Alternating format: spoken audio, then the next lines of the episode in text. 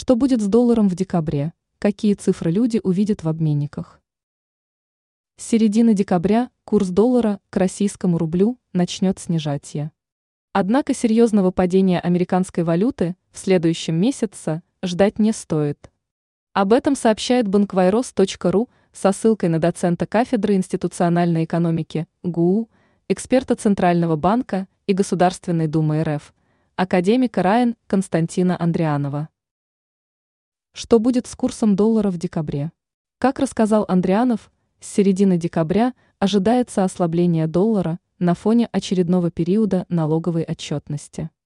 Однако, по мнению экономиста, снижение курса американской валюты будет незначительным, ниже 90 рублей он вряд ли упадет. Период налоговой отчетности пройдет. И, скорее всего, рубль вновь откатится на сегодняшние позиции, спрогнозировал Андрианов.